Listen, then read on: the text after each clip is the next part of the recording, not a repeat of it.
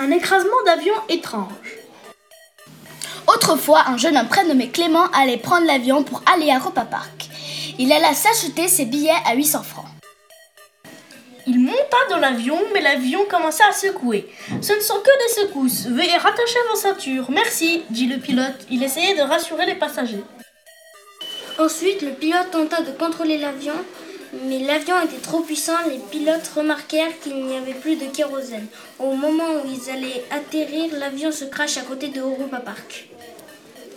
Les pilotes décidèrent d'appeler les secours. Heureusement, il n'y avait pas beaucoup de blessés. Les secours étaient venus très rapidement. Clément et les passagers purent aller à Europa Park en bus. Fin de l'histoire.